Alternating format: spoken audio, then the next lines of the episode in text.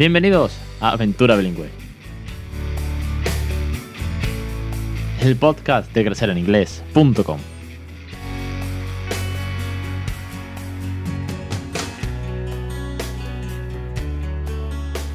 Capítulo 99, 10 de mayo de 2018. Muy buenas, mi nombre es Alex Perdel y esto es Aventura Bilingüe, el podcast sobre bilingüismo para aquellos que no somos precisamente bilingües, pero me consta que cada vez somos más los que estamos creando bilingüe. Me consta también de que esto está funcionando, de que el PKK habla más inglés, de que se suelta, de que comprende, de que aprende, de que se comunica, y no solamente el mío, no es un caso especial, es un caso más como tantos otros de los que me llegan por mail, de los que me llegan por WhatsApp, de los que hablo en algún pues no sé, en algún congreso como el CIE, eh, en fin, esto no estamos solos, estamos muy locos y además funciona.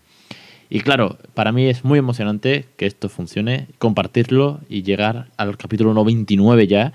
Y es, es una pasada. La verdad que es que no encuentro palabras de emoción porque es algo que me satisface, que me encanta y que además con estas cifras hace que falte solamente uno para el capítulo número 100.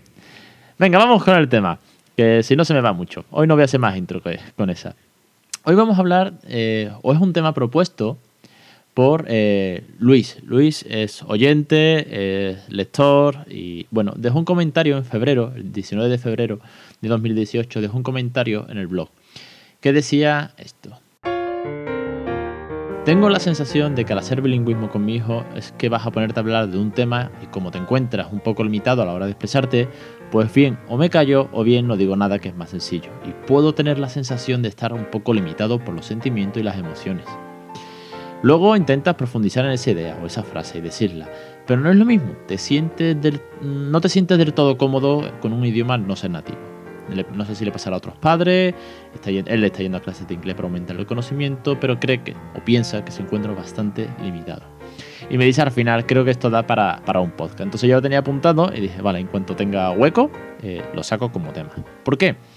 Pues porque es, un, es algo de lo que ya he hablado en ciertos momentos, no tal vez estrictamente en un podcast que tenga el título como tal, y eh, más o menos lo traté. Si lo he tratado, pues lo, he, nombrado en alguna que otra ocasión. En el, capítulo 29, lo dejo enlazado, ¿vale? O si no, siempre podéis eh, poner crecereninglés.com barra 029, es momentos en los que no sé hablar en inglés. Y estamos hablando de un episodio pues de diciembre del 2016, ¿eh?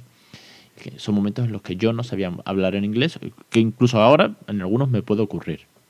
Y luego, por otro lado, también os dejo enlazado el capítulo Crecer en inglés barra 060, el capítulo 60, que se titula Nos complicamos mucho traduciéndolo todo, que es otro, bueno, no, no exactamente habla de, las emociones o de los sentimientos, pero sí de esa manía por intentar traducirlo todo. Quiero decir, si yo estoy hablando con mi hijo sobre una temática, eh, obviamente necesito vocabulario acerca de. Si, estoy hablando, yo sé, de que el coche se ha roto, tenemos que llevarlo al taller, pues eh, necesitaré decir cómo se dice coche, ¿vale? Fácil, eh, motor, ok, eh, taller, ¿vale? Mecánico, ¿vale? Pero tal vez quiero explicarle algo más. Quiero decirle que es que se ha ido la, la junta culata, el condensador de flujo, no tengo ni idea de mecánica, con lo cual me, me la pueden colar. Pero para que me entendáis necesitaré un vocabulario más específico. Claro, aquí ocurre por un lado esa obsesión de la que hablo en el capítulo 60 de traducirlo todo. Muchas veces es más fácil decirle this is broke, ¿ok? Decir, this, esto lo señala, this is broke, honey. no hay más, ¿vale? ¿Y cómo se llama? Vale, no lo sé. I'm going to, to, to share the, the word that I need. Y yo cojo y le digo, mira, no lo sé, voy a buscar la palabra y la busco y punto. Vale, hasta ahí es un eh, medio camino obviamente no soy nativo, no, no puedo tener esa facilidad, haceros a la idea de que, de que no somos nativos, no, no, no os busquéis, no busquéis la perfección, que no es un examen, que es vuestros hijos y que os está entendiendo, ¿vale? No por nada, sino porque si hay alguien me habla de astrofísica, aunque me diga el término astrofísico de algo, no me voy a enterar. Quiero decir, es más fácil que me muestre un gráfico y me diga esto es lo que está roto en el universo y yo me enteraré a que me diga el nombre técnico. Con vuestros hijos pasa lo mismo. Quiero decir, son, eh, son peques y no van a entender si el condensador de flujo de vuestro DeLorean eh, funciona o no funciona con plutonio. ¿Veis por dónde voy?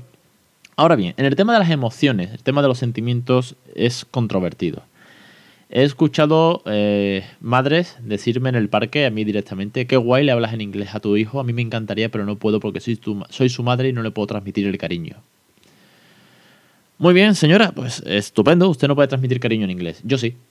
Yo sí, porque hay un vocabulario, de hecho tenéis una clase eh, del curso que es palabras cariñosas en inglés con un listado enorme de palabras y que, en el que hablo concretamente de eso, ¿vale? Eh, en, el segundo curso, en los seis primeros meses, si no me equivoco, es donde viene, pues, donde afrontamos, donde doy pautas, eh, todo aquello de, del cariño, de cómo transmitirlo, de palabras cariñosas en inglés. De hecho, es la primera, la primera lección del segundo curso.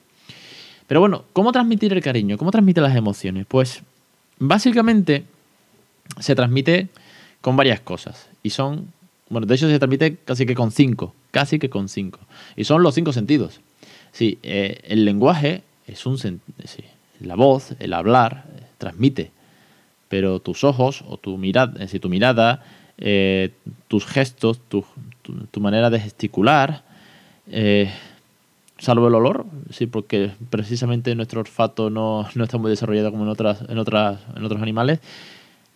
Nosotros distinguimos muchas cosas en nuestro ambiente, en nuestra forma de, estar, en cómo nos posicionamos, cómo estamos colocados.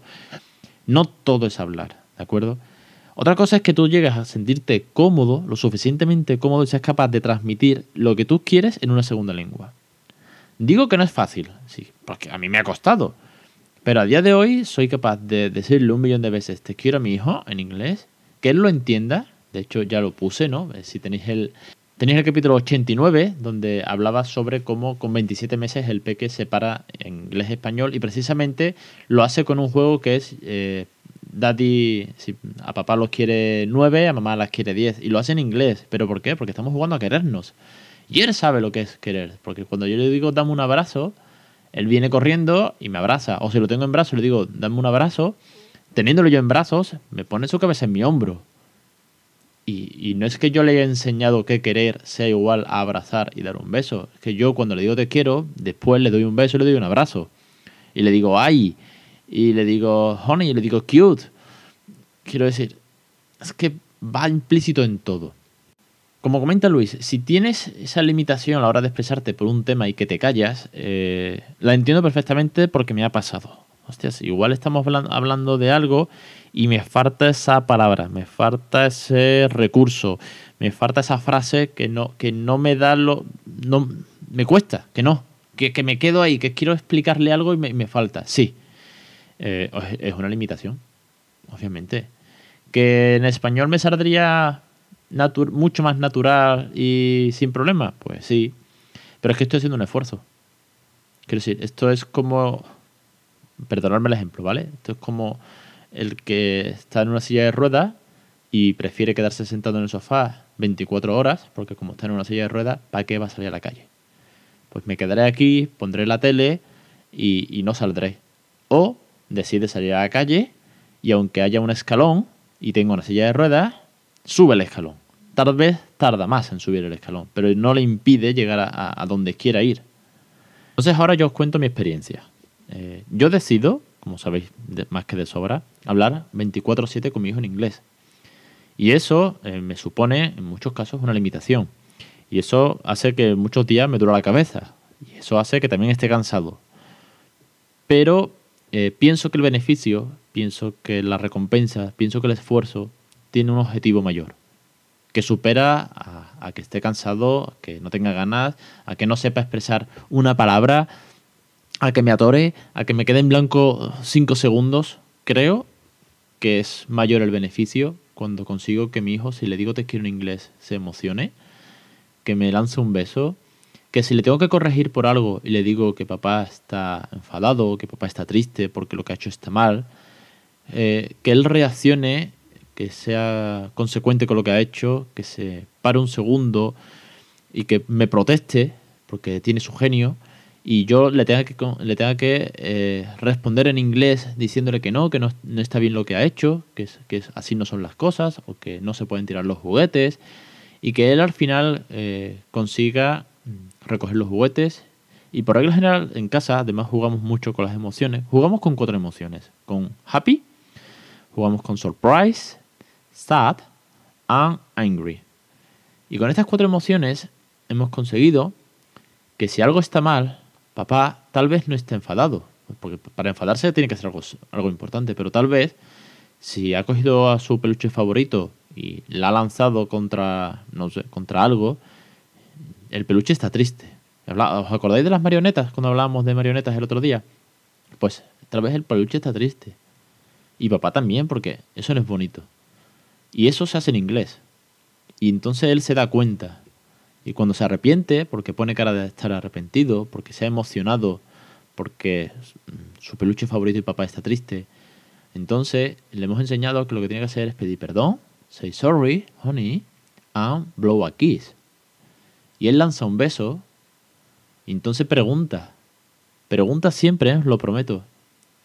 ¿Happy? ¿Daddy's happy?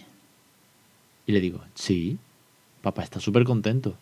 Porque has aprendido que no se lanza tu muñeco. Y porque además le has pedido perdón a él y me has dado un beso a mí. Eso creo que es más beneficioso. Es mucho más importante que si un día me quedo atorado. Porque está en mí como adulto salir de esa situación, darle la vuelta, buscar vocabulario, decir que luego hablamos. Quiero decir, manejamos niños, no estamos manejando un examen, como siempre digo, no, no estamos ante un tribunal que me juzga sobre si la palabra es correcta o no, sobre si la expresión gramatical está bien construida o da lugar a interpretaciones. No. Es que estamos hablando de educar. Y que sí, que es difícil, pero es que también es difícil hacerlo en español. Vamos, porque lo veo. porque si lo tuviese que hacer en español sería igualmente difícil. Pero de la misma manera intentaría que mi hijo aprendiese las cosas importantes, que son las emociones, que son el respeto, que es que cuando llegue por la del cole o de su guarde coloque la mochila encima de la cama y se quita el chaquetón, que no lo tire en cualquier lado. Y simplemente eso lo hago en inglés. Con lo cual, eh, pienso que el esfuerzo merece la pena. Y os animo desde aquí, una vez más, de verdad que sí, a que os esforcéis. Que no busquéis el camino fácil. Es que es más fácil hacerlo en español. Es que me siento más cómodo. Joder, pues claro que sí. De hecho, ¿sabéis que es una cosa súper fácil? Darle al niño el móvil, la tablet o ponerle los dibujitos todo el día y pasar de él. Eso es súper fácil. Pero para eso no lo tengas. Quiero decir, es que esto es una aventura y la aventura tiene que ser divertida, porque las grandes películas de aventura terminan bien, son divertidas, tienen momentos bajos, el protagonista lo pasa mal, pero sabes que el tío triunfa. Quiero decir, esto es, esto es emocionante. No es, nadie ha dicho que sea fácil. Es emocionante. Es estar eh, todos los días luchando, batallando y además en una segunda lengua. Es para sentirse orgulloso. Así que no os compliquéis, no os vengáis abajo, no os limitéis, de verdad que no. Luis, desde aquí un abrazo, de verdad, porque sé que me deja muchos comentarios y tenía mm, guardado esto para hacer un podcast sobre lo tuyo. Espero, mínimo, mínimo, contagiarte esa emoción, porque sé que lo estás haciendo, porque sé que lo estás consiguiendo y que entiendo tu duda, entiendo que, tengas momentos chungos, porque todos los tenemos. Así que yo transmito aquí toda la energía, todo lo posible, no significa que no haya días que digas, madre mía, ¿dónde me he metido? Pero bueno, al final eh, esto le da, le da salsa a la vida. Es, es, un punto que luego cuando lo hablas por ahí se te ilumina la cara, presumes, te vienes arriba y dices, joder, lo estoy consiguiendo. Y además no, no yo, sí, no yo esto no lo estoy consiguiendo, lo estoy consiguiendo el, que, el enano este, el peque, el chico, llamarlo como queráis, que es que para él es natural. Bueno, un podcast un tanto sentimental, eh, espero que os haya gustado, que me perdonáis a aquellos que no les gusten los podcasts sentimentales, pero al final me encanta hablar de la experiencia, de lo como veo las cosas, que no deja de ser mi opinión, ¿vale? No soy catedrático, no soy no trabajo en un centro docente, es experiencia y es eh, ponerle mucho cariño a todo esto. Venga, lo dicho, capítulo 99. Nos vemos la semana que viene, como siempre los lunes a las 20.20 en los cursos para crear bilingüe, que estamos tratando los 10 errores típicos. Pues mira, uno de los errores que tratamos es precisamente pasar al español por comodidad. Echale un ojo. Luego, los jueves, eh, como siempre, aventura bilingüe. De hecho, la semana que viene, 100. Un saludo y hasta el capítulo número 100.